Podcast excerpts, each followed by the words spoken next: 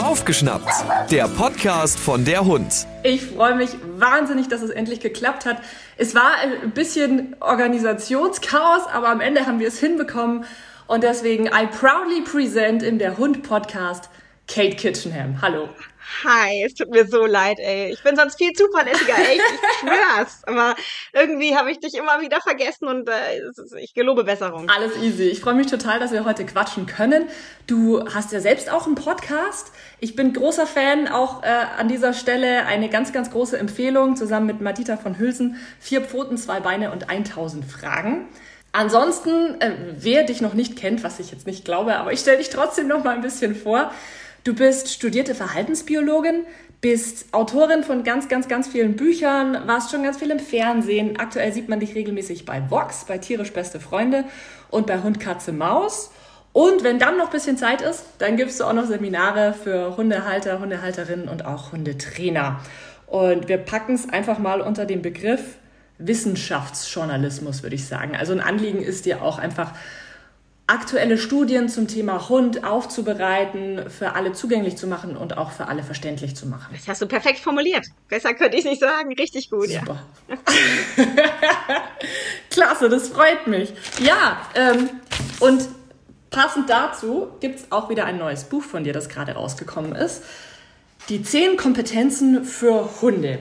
Ich habe es mir schon ein bisschen angeschaut, bin jetzt schon total begeistert und denke mir, wenn man das so liest, ne, die zehn Kompetenzen für Hunde, dann denkt man sich so, na gut, was muss mein Hund alles können? Vielleicht Sitz, vielleicht hier, vielleicht Fuß. Und das ist sicher auch alles wichtig und richtig, aber eigentlich ist der Kern des Buches ja so ein bisschen ein anderer. Es gibt ja noch viel, viel wichtigere Kompetenzen, die Hunde können müssen. Mhm. Genau. Ja, das ist wichtig. Das, das war mir tatsächlich ein wichtiges Anliegen, weil ähm, du hast es ja gerade schon so äh, formuliert, so der, der, Klassiker, was wir sofort im Kopf haben, das gibt es auch in meinem Buch. Aber das habe ich unter der Kompetenz Zuverlässigkeit äh, zusammengefasst. Das ist eine von den wichtigen Kompetenzen. Das gehört nämlich alles irgendwie zusammen, weil ähm, Hunde sind so unterschiedlich, das muss ich euch gar nicht sagen. wir haben es äh, irgendwie mit Individualisten auf vier Pfoten zu tun und dazu kommt, dass wir Menschen ja auch noch verdammt unterschiedlich ticken. Wir alle, also Hunde und Menschen, haben unterschiedliche Biografien, Vorlieben, Talente. Ähm, ähm, und dann haben wir da so ein, so ein Mensch und so ein Hund, die finden zusammen und dann soll man für die irgendwie äh, eine Erziehungsanleitung bekommen. Das ist verdammt schwierig, denn jeder, der schon mal zwei Hunde hatte, hat gemerkt, dass man beim zweiten Hund eigentlich alles anders machen musste als beim ersten Hund. Und ja. das ist mir so wichtig, dass man einfach guckt, so was ist mein Hund für ein Typ? Was bin ich für ein Mensch?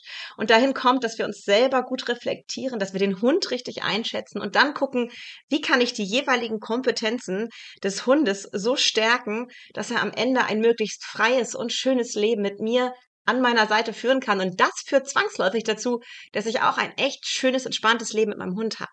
Und das würde ich mir für viel mehr Menschen so sehr wünschen. Und deswegen habe ich das Buch geschrieben.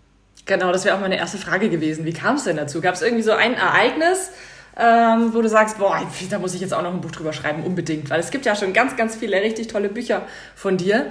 Ähm, warum jetzt das Thema noch? Mhm. Ja, tatsächlich, ähm, ich, wie du schon eingangs ja auch gesagt hast, ich habe vor allen Dingen früher sehr, sehr viele Seminare, Vorträge und Fortbildung gegeben für Hundetrainer, aber auch äh, Hundehalterinnen und Hundehalter. Und da habe ich natürlich, macht man ja immer so seine PowerPoint-Präsentation und da habe ich immer auch ganz viel reingepackt, was es noch nicht in einem Buch gab. Und da kam immer das Feedback, in welchem Buch finde ich das denn von dir? Und dann habe ich immer gesagt, naja, sorry, das, äh, das gibt's jetzt noch nicht in einem Buch. Und weil ich immer merkte, dass das Bedürfnis der, der Menschen so groß war nach diesen Inhalten, habe ich gedacht, ja, dann, wenn, wenn die alle danach fragen, muss ich das einfach auch noch schreiben. Weil tatsächlich ist es was, was äh, natürlich irgendwo auch in allen Büchern verteilt so ein bisschen vorkommt. Also Beziehung, Erziehung, Bindung ist ja wirklich ein altes Buch, was übrigens gerade neu aufgelegt wird vom Kosmos Verlag, was uns sehr freut. Ähm, aber das ist auch ein Buch, was so den Nerv der Zeit getroffen hat. Das, ähm, ja, wie, äh, wie definiert sich Bindung zwischen Mensch und Hund? Was sagen aktuelle Forschungserkenntnisse dazu? Und wie können wir sie fördern, unterstützen? Ähm, und das ist ganz viel in diesem Buch, aber eben halt auch in Kombination zum Beispiel mit Aspekten aus meinem Buch Spielekiste, weil ich eben ja eine ganz, ganz große ähm, Freundin davon bin, seinen Hund ähm, sozial zu erziehen. Also so ein bisschen sich zu befreien von zu viel Hilfsmitteln. Ähm, ich lege ja gar keinen großen Wert auf Leckerlis zum Beispiel. Ich arbeite ganz viel mit sozialer Bestätigung, durch soziales Lernen. Also uns beobachten, was wir machen, was andere Hunde machen, dem Hund die Möglichkeit geben zur Beobachtung. Weg von dem, ich muss meinen Hund in jeder Situation komplett unter Kontrolle haben. Der darf nur wie so eine kleine Marionette, muss er mich immer angucken und machen, was ich ihm erlaube. Das darf er dann tun. Ähm, das hat Sinn in bestimmten Situationen im Leben ohne Frage. Aber ich finde, das wird ein bisschen zu massiv betrieben, Hunden so ihre eigene Meinung wegzunehmen, ihre eigene Entscheidungsfähigkeit. Das ist etwas, was ich tatsächlich gerne fördere, in Zusammenhang mit einem wahnsinnig guten, intensiven und innigen Zusammenspiel mit uns Menschen.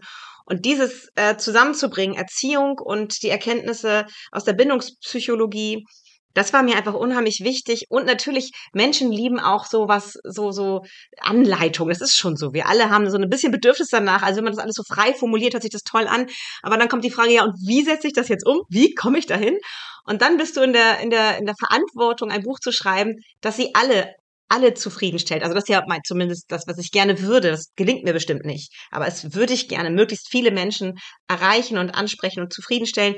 Da gibt es ja die Menschen mit dem Hund aus dem Auslandstierschutz. Da gibt es Menschen mit, die sich einen Junghund holen oder Menschen, die ganz von Anfang an starten mit einem Welpen vom super duper Züchter oder aber sie sind leider auf jemanden reingefallen und das war kein so toller Start für den Hund ins Leben und sie haben aber nun mal diesen Hund und wie kriegen wir das jetzt, äh, wie kriegen wir jetzt die Kuh vom Eis? Wie kriegen wir das jetzt wieder gut? Und ich äh, würde gerne sie alle irgendwie so ein bisschen mitnehmen. Ähm, natürlich gibt es für alle einzelnen Fälle auch spezielle Bücher, die machen auch Sinn. Aber ich habe oft das Gefühl, die Kernkompetenzen sind das, was sie alle eint. Was das am Ende am Ende bedeutet für die jeweilige Mensch-Hund-Beziehung, kann ganz unterschiedlich aussehen. Ein Mensch mit Rhodesian Ridgeback kann ganz anders gut funktionieren zusammen als ich mit Nox oder wieder ein Freund von mir mit seinem Herdenschutzhund. Aber es gibt so gewisse Sachen, die uns alle ein, die wir, die uns das Leben mit Hund einfach leichter machen. Und deshalb muss zum Beispiel die Kompetenz Zuverlässigkeit äh, mit einem Jack Russell Pudelmischling wie Nox besser sein, weil dann kann da ganz viel frei laufen als beim ähm, Kuwatsch der einfach in seinen Rasse gehen hat, dass er eigenständige Entscheidungen sein Leben lang fällen wird, auch wenn er seinen Menschen mag. Im Zweifelsfall entscheidet er selbst. Ähm, und deswegen kann man diese Zuverlässigkeit von ihm nicht in dem Maße erwarten wie von einem Pudelmischling. Aber ähm, trotzdem kann man auch da gewiss, einen gewissen Grad sich erarbeiten.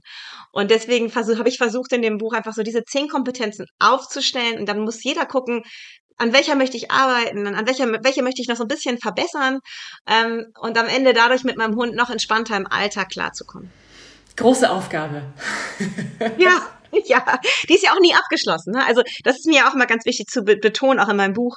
Es geht nicht darum, irgendwie die Beste der Beste auf dem Platz zu sein oder im Park oder so, sondern und andere damit zu beeindrucken. Es geht wirklich darum, zufrieden und glücklich zu werden mit diesem individuellen Hund und sich nicht ständig zu vergleichen. Dazu neigen wir ja auch, kann ich mich auch nicht von rausnehmen.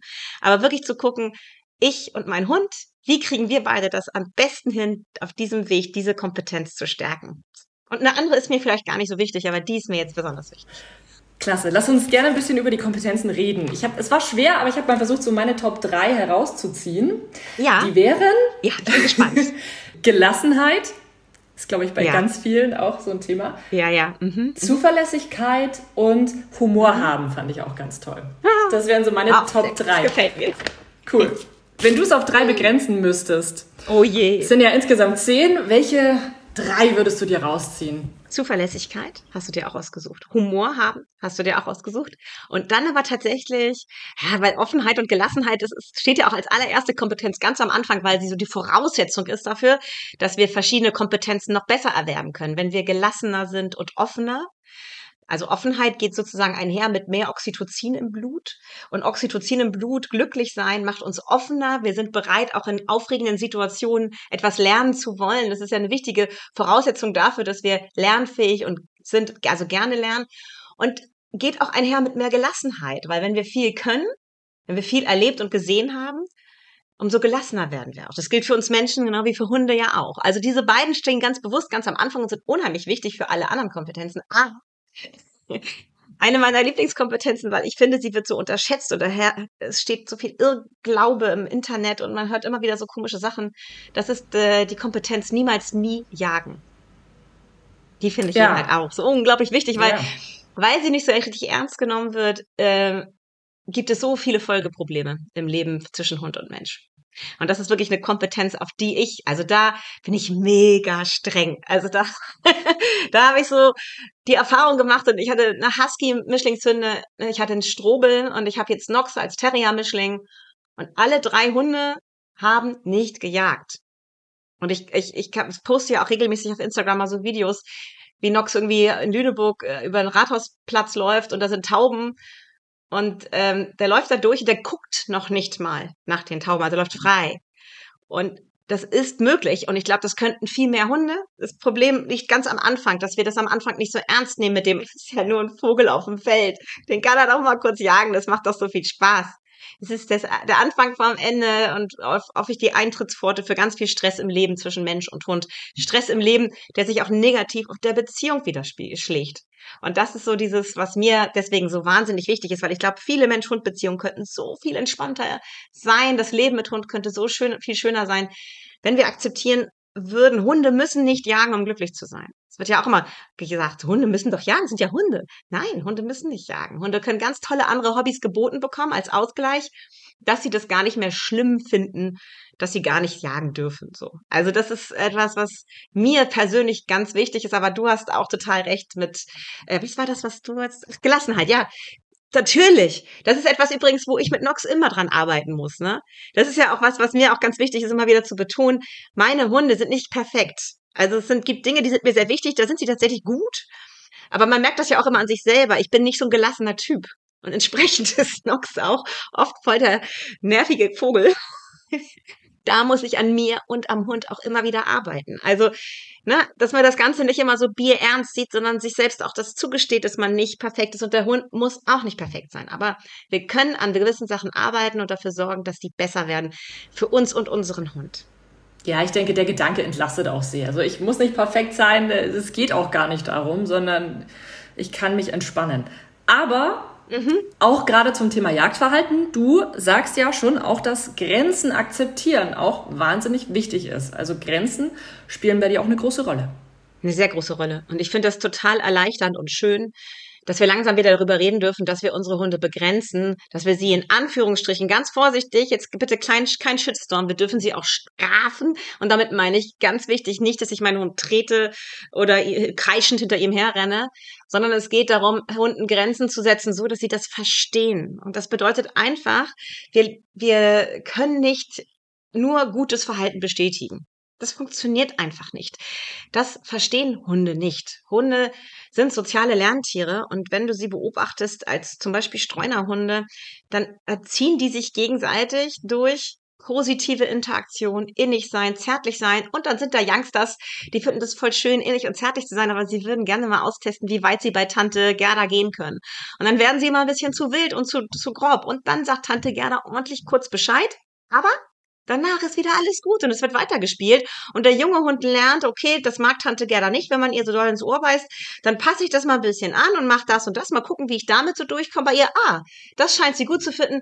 Dann spielen wir auf diese Art und Weise zusammen oder sind zärtlich auf diese Art und Weise zusammen. Und so lernen sie durch Try und Error, was richtig, was gut, was dieses Individuum passend findet oder nicht passend. Und das ist fies, wenn wir das unseren Hunden vorenthalten, diese Rückmeldung. Aber uns wird ständig gesagt, wir müssen immer lieb sein mit unseren Hunden. Wir dürfen ihnen niemals sagen, dass sie mal Mist gebaut haben. Aber was bin ich manchmal sauer auf meine Hunde? Und da geht es natürlich darum, um Selbstkontrolle, dass man natürlich nicht ausflippt, unkontrolliert, sondern dass man klar, deutlich kommuniziert, ich möchte das nicht. Und da können wir unsere Stimme einsetzen. Hunde können so unglaublich gut Wörter verstehen. Unsere Hunde können wahnsinnig viele Wörter lernen im Laufe ihres Lebens. Und ein wahnsinnig beliebtes Wort bei mir ist lass das. So, das fange ich ganz früh an. Die Welpen lernen dann schon sehr früh, wenn ich das sage, meine ich das auch ernst. Ich möchte nicht, dass am Perserteppich gekaut wird. Und ich will auch nicht, dass man mir in meine flatternden Hosenbeine beißt. Da kriegen sie ein deutliches Feedback. In dem Moment gehe ich, mache ich einen Seitwärtsschritt und sage, lass das. Und auch deutlich und tief. Dann biete ich dem Hund aber sofort die Möglichkeit, es besser zu machen und rennen wieder los. Ich provoziere ihn, dass er es nochmal macht. Und oft testen sie auch noch einmal ein bisschen vorsichtiger nach und wieder gebe ich das, lass das. Und dann renne ich weiter. Und wenn der Hund neben mir herläuft und beißt mir nicht mehr in meine schön flatternden Röcke oder Hosenbeine, lobe ich ihn. Super. Nicht zu hysterisch, damit er wieder anfängt, sondern ruhig. Aber der Hund lernt, aha, richtig und falsch. Und so lernt er so schnell, dass wir nicht angesprungen werden wollen, dass wir nicht in die Hosenbeine gebissen werden wollen. So viel schneller, als wenn ich mich immer wegdrehe und ihn ignoriere, wenn er es macht. Ich kenne so viele unglückliche Menschen mit blauen Flecken oder zarte Frauen, die von ihren Radian Ridgebacks durch die Gegend geschubst werden, wenn die irgendwie sieben Monate alt sind, weil die gelernt haben, sie sollen sich wegdrehen und das ignorieren. Das ist scheiße, Entschuldigung, für den Menschen und für den Hund auch nicht fair, weil er will gerne ein Feedback, er erwartet von uns eine Antwort und wir verweigern ihm die Antwort, dass wir das nicht wollen. Und ich bin so froh, dass ich jetzt mittlerweile nicht mehr so alleine damit bin, sondern dass es sehr viele Menschen gibt, auch tolle Hundetrainerinnen und Hundetrainer, die das öffentlich sagen, es ist richtig und wichtig, dass wir unsere Hunde begrenzen. Das gibt ihnen Sicherheit, Orientierung und sorgt dafür nicht, dass sie uns nicht mehr lieben oder Angst vor uns haben, wenn wir es richtig machen, sondern dass sie uns sogar im Gegenzug sehr, sehr geil finden. Hunde lieben Menschen mit einer Vorstellung davon, was sie wollen und was sie nicht wollen. Das finden sie extremst attraktiv. Und deswegen sind solche Hunde echt glückliche Hunde, die wissen, was sie nicht machen sollen. Da fand ich ein Wort ganz spannend, das du da genutzt hast. Ja. Das Zögern. Wir dürfen nicht zögern. Ja, ja. Das kennt ja jeder von uns, oder? Ich meine, das kenne ich auch, kennst du auch. Man ist, in, ist ja oft so Hundehalterinnen, Hundehalter sind in einem Bereich noch neu. Und dann haben sie 300 Bücher neben dem Bett liegen und sich, lesen sich das alles durch. Und dann kaut der Hund, klaut der Hund die Pantoffel und kaut darauf rum und dann denken sie, oh, was stand noch mal in dem Buch auf Seite 322? und äh, was war das noch? Und schwupps ist die Situation vorbei. Was lernt der Hund? Mein Mensch weiß nicht so richtig, was er will. Hm. Ähm, und er weiß auch nicht richtig, wie er es durchsetzt. Das finden Hunde in dem Moment vielleicht ganz spannend. Langfristig ist es extremst unattraktiv. Und deswegen bin ich tatsächlich eine große Freundin davon, Fehler zu machen. Also lieber zu reagieren, als gar nicht zu reagieren. Anschließend bewusst zu reflektieren, war ich zu doll? War ich vielleicht auch nicht zu doll? Habe ich so einen harten Kaliber oder habe ich ein Sensibelchen? Wie kann ich das das nächste Mal besser machen? Aber Hunde haben eine hohe Fehlertoleranz, ähm, genau wie wir ja auch. Wir lieben unsere Hunde weiter, auch wenn die mal Mist bauen. Ähm, die verzeihen uns was, wenn wir jetzt nicht total bescheuert agieren. Ähm, ist das nicht äh, kein Problem für die Beziehung. Wir können es danach vielleicht auch wieder ausbügeln, wenn wir etwas vielleicht nicht optimal gemacht haben. Aber es ist immer besser, irgendwie zu reagieren, als gar nicht zu reagieren. Hilflosigkeit signalisiert unseren Hunden immer, dass wir nicht wissen, was wir wollen und was man tun könnte. Und das kann zu einer krassen Verunsicherung in der Mensch-Hund-Beziehung führen. Der Hund braucht einen Menschen, der einen Plan vom Leben hat. Und wenn er das Gefühl hat, das hat mein Mensch nicht, mein Mensch weiß selber gar nicht, was richtig und was falsch ist, dann fühlt er sich gar nicht sicher in dieser Welt, sondern sehr unsicher und muss irgendwann zwangsläufig anfangen, Entscheidungen selber zu fällen oder eben halt achtet, nimmt uns nicht mehr ernst, achtet nicht mehr so auf uns. Und das ist leider immer der Anfang. Vom Ende wäre jetzt zu theatralisch, zu massiv, aber wirklich der Anfang vieler, vieler Probleme. Und deswegen bin ich ganz sehr dafür, dass wir uns allen erlauben, auch mal Fehler zu machen, um anschließend aus diesen Fehlern auch zu lernen, falls es ein Fehler war. Vielleicht haben wir auch aber auf unsere Intuition gehört und sie war genau richtig. Und dann freuen wir uns und machen das nochmal genauso. Ja, nicht so viel nachdenken, einfach mal machen. Ja, Bauchgefühl ja, ist manchmal wirklich wichtig. Ja, ja, ist wirklich wichtig. Es ist gut, viel zu wissen, viel sich anzugucken und zu lesen, aber man muss auch einfach mal machen. In deinem Buch schreibst du auch, dass es gut ist, wenn der Hund Ideen hat und dass ich dann gerne auch mal drauf eingehen darf. Also ich muss ihn nicht immer ignorieren und ich muss nicht jede ja. Handlung initiieren, sondern ich darf schon auch mal darauf eingehen, wenn er sagt, ich hätte jetzt gern mal Schmuseeinheiten oder sowas. ja, bitte, bitte. Wie schrecklich ist das für eine, was ist das für eine fürchterliche Beziehung, wenn Kommunikation immer nur in eine Richtung läuft? Ich meine, wie würdest du das finden, wenn du einen Partner hättest, hm. der immer nur sagt, jetzt möchte ich schmusen, jetzt wird geschmust. So. Sorry, ich will aber gerade irgendwie das Bad putzen oder im Garten Unkraut jäten. Das geht jetzt nicht. Ähm, das, das, das, würde, das würde nicht funktionieren. Wir würden nicht glücklich miteinander werden. Und wir leben in einer sozialen Beziehung mit einem sehr sozialen Lebewesen. Und natürlich dürfen Hunde uns ihre Meinung sagen. Und Hunde dürfen ähm, uns auch äh, ihre Bedürfnisse äußern. Ich finde das echt extrem traurig. Ich sehe das ganz oft auf Instagram, dass dann so ganz stolz gezeigt wird, dass man das Bedürfnis des Hundes bewusst ignoriert, weil damit da ja kein kleiner Terrorzwerg wird. Also da steht ein Hund an der Tür und dann wird bewusst nicht die Tür aufgemacht, weil man weiß ja, der war gerade pischern, ähm, deswegen kann er nicht müssen, aber ich will nicht, dass der Hund immer, wenn, ich, wenn er zur Tür läuft, dass er damit sozusagen erzieht, dass ich ihm immer die Tür aufmache. Das ist vom Kerngedanken tatsächlich auch nicht ganz so falsch. Ähm, es hat auch wieder was mit Kommunikation zu tun. Es gibt manchmal Situationen, da würde ich auch sagen, nee, Nox, jetzt nicht. Ein wichtiges Wort in unserer Beziehung, jetzt nicht. Wenn ich das sage, weiß Nox, dann brauche ich auch gar nicht mehr weiter zu versuchen. Egal, ob er mich versucht zum Spielen zu animieren, auch ein besonders wichtiges Thema.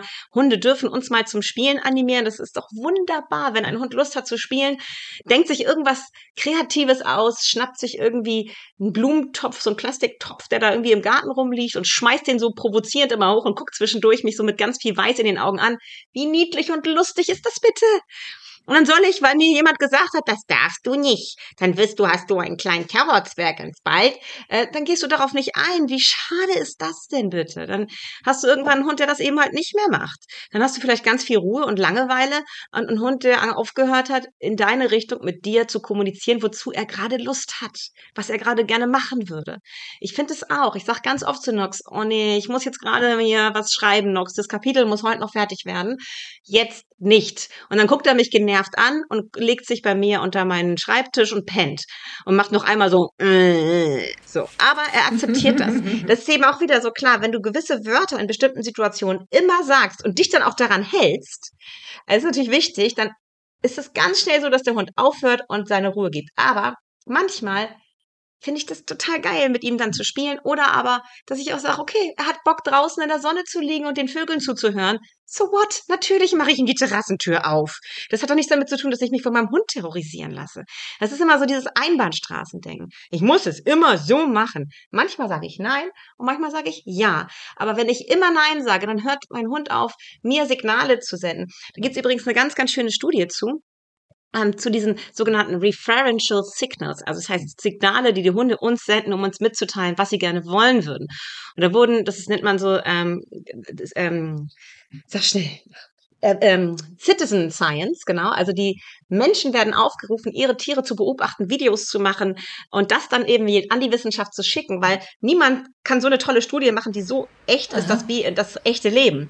Also du hast zum Beispiel einen Hund, der immer dann, wenn er Durst hat oder Hunger hat, zum Napf geht und darin kratzt oder wenn er raus möchte, irgendwie immer zur Leine rennt und die holt oder was weiß ich auch immer, hat er sich so angewöhnt, hat er ein paar Mal mit Erfolg gehabt, deswegen macht er das dann ähm, und da haben sie mal gezählt, wie viele es gibt und kam, glaube ich, habe die Studie leider jetzt nicht mehr ganz genau vor Augen, deswegen nehmt es mir nicht übel, wenn die Zahlen nicht ganz korrekt sind. Aber ich glaube, am Ende wurden 90, 90 verschiedene Signale gefunden, die Hunde nutzen, um mit ihren Menschen zu kommunizieren. 90. Dann haben sie noch aussortiert, welche haben sich geglichen. Am Ende hatten sie, die Zahl habe ich leider nicht mehr im Kopf, aber die war auch immer noch recht hoch. Ich lüge jetzt mal 20, die ganz, ganz viele Hunde auf dieser Welt nutzen. 20. Das ist eine ganze Menge, um mit uns Menschen zu kommunizieren. Wenn ich aber von Anfang an meinem Hund immer beibringe, dass nein, nein, nein, da gehe ich aus Prinzip nicht drauf ein, dann hast du einen Hund, der hat vielleicht drei statt 20. Ist das erstrebenswert? Ich finde nicht. Ich finde es toll, wenn mein Hund kreativ mit mir kommuniziert. Ja, mir werden immer Schuhe gebracht oder es wird ganz auffällig der Kühlschrank gezeigt. Oder wenn da irgendwas zu essen liegt, oh Gott, das ist halt so niedlich. Das ist wirklich so, da oben liegt's fein, ne? Ich wollte dich nur noch mal dran erinnern. Kriege ich ja. vielleicht was? Ne, ist schon süß. Was macht Nox? Der hat bestimmt auch sowas. Ja, Nox, also Nox ist eben halt sehr verspielt. Ich natürlich sind ja auch wir Menschen ja. wieder, ne? Was wir selber witzig finden, das zeigen unsere Hunde natürlich dann auch verstärkt. Und ich finde sowas eben total lustig, wenn er versucht, mich zu überreden, zu spielen und so. Und er liebt dieses Spiel, er ist böse. Also er muss ja im, im Alltag mit mir bei Hund, Katze, Maus, muss er ja so wahnsinnig zuverlässig sein. Also es ist wirklich ein kleiner Arbeiter. Ne? Der arbeitet, das darf ich immer gar nicht sagen, kriege ich gleich irgendwie Tierschutz, äh, Tierschutzer auf den Hals. ähm, weil ich, manchmal hat Nox echt lange Arbeitstage. Und er ist eben auch so ein Hund, der dann da die ganze Zeit in Hab-Acht-Stellung steht, weil er denkt, gleich könnte er wieder dran sein. Dann muss ich richtig zwingen, mal sich abzulegen in einen anderen Raum, ihn wegschließen und sagen, so, du bleibst jetzt hier, da ist dein Platz. Und dann schläft, dann schläft er vielleicht mal. Aber solange ich mit ihm irgendwie eine Kamera in der Nähe ist und ich bin in der Nähe, sitzt er die ganze Zeit so, also ne, so mit, mit Hand an der Stirn und wartet. Ähm, und das ist so, er, er ist eben halt so, muss immer so krass viel abliefern und da habe ich natürlich auch immer schlechtes Gewissen und muss so viel können und machen, was er natürlich auch liebt. Ich, man merkt es ihm ja an, er hat Spaß, aber trotzdem finde ich das so wichtig, dass er dann auch mal albern sein darf und wir mal die Rollen verkehren und dann deshalb ist, glaube ich, auch deswegen, weil er immer so zuverlässig sein muss, ist sein Lieblingsspiel böse sein und nicht gehorchen. Und dann ist es natürlich eine Frage der Intonation, wie du in dem Moment mit deinem Hund redest. Und wenn ich sowas sage, so, also er nimmt sich irgendwie, was weiß ich, ich pack die Wäsche in die Waschmaschine, dann höre ich schon seine kleinen Schritte, so trippel, trippel, trippel. Dann kommt er rein, guckt sich so um, dann sieht er irgendwo eine Socke, schnappt sich die Socke und haut ab. So. Und dann rufe ich jemand her, Nox, meine Socke, oh wie böse, gibst du dir meine Socke? Und dann guckt er mich begeistert an und rennt die Kellertreppe hoch und dann renne ich hinter ihm her und dann mache ich zufällig auch noch die Haustür auf und dann renne ich hinter ihm durch den Garten und kriege ihn nicht und schimpf immer mit ihm, wie böse er ist und er findet das unglaublich witzig. So, also das ist Nox Lieblingsspiel, ist böse sein und nicht gehorchen, nicht kommen, nicht abgeben, nicht ausgeben, abhauen, sich nicht fangen lassen. Großartig, liebt er. Wahrscheinlich, weil ich es auch so witzig finde. Ja, ja, aber das ist, das ist krass, dass die ja. Hunde da halt auch gleich merken, wenn, wenn du es jetzt nicht ernst meinst und nicht wirklich böse bist und so. Ja. Und ich glaube, ja, ganz viele Menschen haben Probleme damit, sich das vorzustellen, wie sozial kompetent unsere Hunde eigentlich sind. Du hast so recht. Genau das ist es nämlich. Ich glaube, und deswegen war mir dieses Kapitel, auch dein Kapitel, eins deiner Favorites, fand ich gut. Humor haben, finde ich so wichtig, weil Hunde können nämlich switchen zwischen Ernst und Spaß. Mhm immer wieder hin und her. Also das geht ganz einfach, genau wie wir Menschen ja auch. Das hat was mit Intonation zu tun oder auch Verhalten, wie wir uns verhalten. Also dass wir übertriebene Bewegungen machen und in, in Kombination mit einer bestimmten Wortbetonung äh, oder ähm, Intonation eben gehen die Hunde entsprechend darauf ein und haben Spaß und dann anschließend kann ich ja ganz schnell wieder drin klingelt das Telefon, gehe ich rein und dann sage ich, Nox, bring mal die Socke jetzt rein. Komm, wirklich, bring mal rein. Und dann schnappt er sich die Socke und bringt sie rein. Und dann ist die Geschichte zu Ende. Dann ist er wieder sofort in dem Ich gehorche gut Modus. Ich bin ein kleiner Streber-Modus. Also Hunde können da hin und her switchen. Dauert natürlich ein bisschen, bis man so auf dieser, auf diesem Level ist. Oder? Ja, Mit seinem ich, Hund. Ich, das stimmt, das stimmt, aber ich finde, Viele könnten es viel eher erreichen, wenn sie es mhm. einfach machen. Hier sind wir wieder bei einfach macht. Ja. Entspannt euch, macht es einfach. Du sprichst auch ganz viel von einem klugen Hund, bevor es noch in diese Kompetenzen geht. Ähm, ja. Was ist, meinst du denn damit? Und wie schaffe ich das? Und was mache ich da? Ja, der kluge Hund hat natürlich ganz viel mit diesen Kompetenzen zu tun. Das ist ein bisschen wie bei uns Menschen mhm. auch. Auch was wir als klug erleben, ist natürlich sehr, sehr unterschiedlich. Für manche Menschen spielt es eine Rolle, dass jemand gut rechnen kann. Für eine andere mehr, dass er empathisch mit Freunden in Lebenskrisen reden kann. Also Klugheit ist ja ein weites Feld. Und deswegen, die zehn Kompetenzen decken ja auch ein weites Feld ab. Und eine Kompetenz ist ja auch sozial sein. So, und deshalb, mein Buch zielt darauf ab, dass wir, indem wir an diesen Kompetenzen unserer Hunde arbeiten, am Ende einen klugen Hund haben, der eben viele Kompetenzen in sich vereint und Menschen, die klug sind, sind, der, das ist ja etwas, was auch ganz, finde ich, immer ganz, ganz wichtig ist. Ähm, was ist Klugheit? Auch gerade wenn wir uns Hunde angucken, für manche Menschen ist es ein Hund, der total durchdressiert ist und durchgeklickert und ganz viele Sachen toll kann und so kleine Tricks und so. Das ist, will ich gar nicht schlecht machen. Das ist was, was, was Spaß machen kann. Mhm. Aber mache ich ja auch mit Nox, ist ganz wichtig auch für unsere Arbeit. Aber letztendlich, Klugheit definiert sich für mich nicht über, über, über lustige Tricks wie Skateboard fahren oder so, sondern über so breit aufgestellt sein. Zu wissen, wie ich mich in einer Hundebegegnung so verhalte, dass ich einen Konflikt eher deeskaliere oder einem Konflikt auch aus dem Weg gehe, andere richtig einschätzen zu können, sowohl Menschen als auch Hunde, mich sozial geschmeidig durch Situationen bewegen zu können, finde ich wahnsinnig klug, wenn Hunde das gut können. Müssen sie lernen dürfen. Auch da ist es ja leider häufig so, dass viele Menschen aus Angst häufig und Beschützerinstinkt Instinkt daraus verhindern, dass Hunde die Möglichkeit bekommen, breit sozial aufgestellt zu sein, weil sie viel zu wenig Kontakte kriegen, auch mal, die nicht so gut laufen. Das gehört auch dazu, war bei uns Menschen ja auch so. Also ich habe ständig in meinem Leben, wenn ich irgendwelchen Stinkstiefeln begegnet oder Leuten, die es vielleicht auch mal nicht so gut mit mir gemeint haben, da muss man, also mit Misserfolgen und mit negativem Feedback, da müssen wir umgehen lernen, damit wir immer besser werden, da drin auch andere einschätzen zu können. Und das geht uns als Menschen so und genauso geht es auch Hunden. Und wenn wir ihnen diese Möglichkeit natürlich in einem sicheren Rahmen gewähren, können sie sich immer, können sie immer klüger werden. Das ist dieser eine Bereich. Und dann natürlich auch solche Sachen wie das eine Kapitel heißt ja auch beobachten und erinnern. Also wenn mein Hund lernen, gelernt hat, zum Beispiel in dem Kapitel Zuverlässigkeit, darum geht's ja, sich zusammenzunehmen, zu warten, sitzen zu bleiben, es immer besser kann.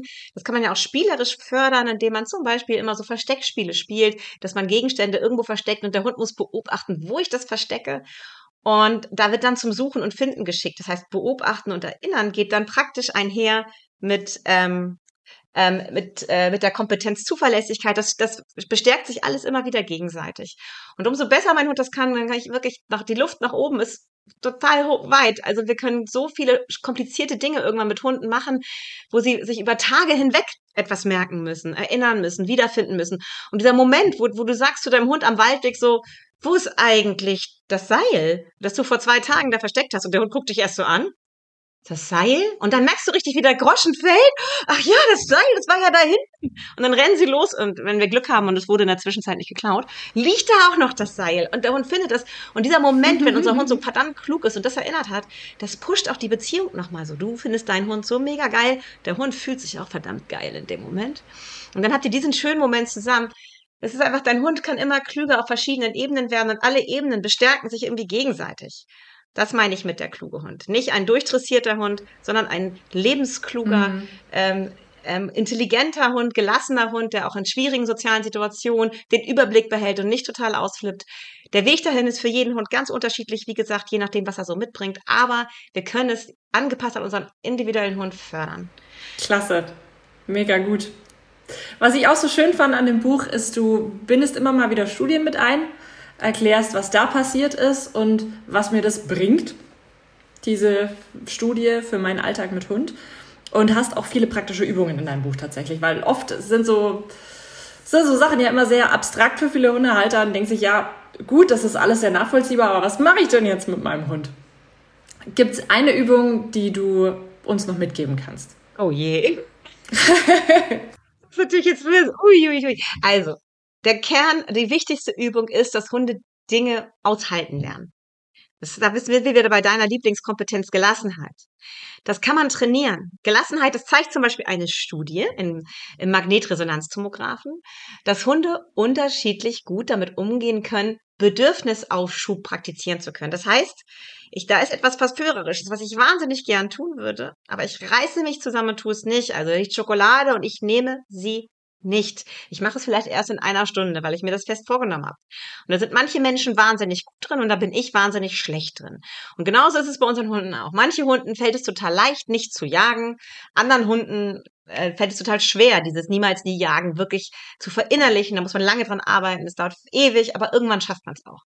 Also das sind so Kompetenzen, die, die einfach unheimlich wichtig sind. Und deshalb würde ich sagen, dieses, dieses Training das Gelassenheitstraining, also Impulskontrolltraining, ist die, der, die, das ist ein Türöffner in ganz, ganz viele Bereiche des Lebens, wo der Hund einfach lernt, ich reiß mich jetzt kurz zusammen, danach wird es toll. Und das sind dann immer so die Übungen, das ist wirklich so dieses, ich, es lohnt sich für mich, mich zusammenzureißen, weil danach habe ich Spaß. Und dieses danach wird einfach immer weiter hinausgezögert. Das heißt, der Hund lernt immer länger, sich zusammenzureißen. Langfristig kann er dadurch, ähnlich wie ein Kind, das lernt, still zu sitzen beim Essen und nicht aufzuspringen, kann später länger still in der Schule sitzen und was aufnehmen, kann der Hund dann irgendwann immer länger sitzen und was beobachten, wie andere Hunde miteinander interagieren, bevor er dahin geht, um die alle in der Persönlichkeit richtig einzuschätzen, um dann nicht sofort einen auf den Deckel zu kriegen. Er wird klüger, weil er sich zurücknehmen kann und erstmal beobachtet. Oder aber er beobachtet, wie sein Mensch ein Spielzeug irgendwo im Wald versteckt und wieder auftaucht ohne das Spielzeug. Und dann weiß er, also bis da hatte er das Spielzeug noch in der Hand. Also die Strecke kann ich schon mal abkürzen. Da rennt er dann gezielt hin. Und ab dem Moment erst muss ich meine Nase auf den Boden setzen und die Spur meines Menschen verfolgen, um das zu finden. Also umso länger er sich äh, aushalten kann, umso länger kann er sich konzentrieren, umso besser kann er beobachten, umso schwieriger äh, Aufgaben kann er lösen.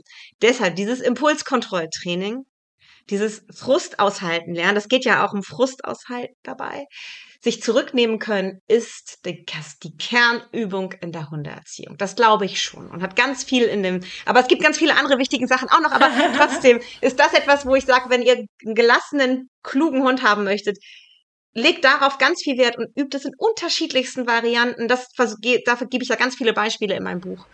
Ähm, hm. Das ist wirklich das, das der, ja, der, der Türöffner in ein entspanntes Hundeleben. Schön. Kate Kitchenham im Der Hund Podcast. Ich kann es aber noch gar nicht glauben, dass wir es geschafft haben. Es war ein ja ich auch. es war ein super super schönes Gespräch und ich, ähm, ich lerne immer so wahnsinnig viel von dir. Oh. Aber du hast so eine ganz positive, fröhliche Art. Das ist echt mal echt Spaß mit dir zu reden. Ganz toll. Und du bist so top vorbereitet. Richtig gut. Also ich kann es nur zurückgeben. Auf jeden Fall gerne äh, das Buch lesen. Die zehn Kompetenzen für Hunde, Bindung, Intelligenz und Gelassenheit fördern. Und es ist auch so schön unterteilt, dass man sich jetzt nicht gleich ein Wochenende frei nehmen muss, um das Buch zu lesen, sondern man kann immer mal wieder so ein bisschen reinlesen. Äh, hier mal eine Kompetenz, da mal eine Kompetenz. Das finde ich immer ganz wichtig. Ähm, es ist jetzt auch kein Riesenwälzer. Ich bin trotzdem sehr froh, dass es äh, dass es nicht weniger ist, weil ich finde, da sind sehr, sehr viele wichtige Sachen drin. Ich sage ganz herzlichen Dank, Kate, ähm, und vielleicht schaffen wir es ja Irgendwann mal wieder.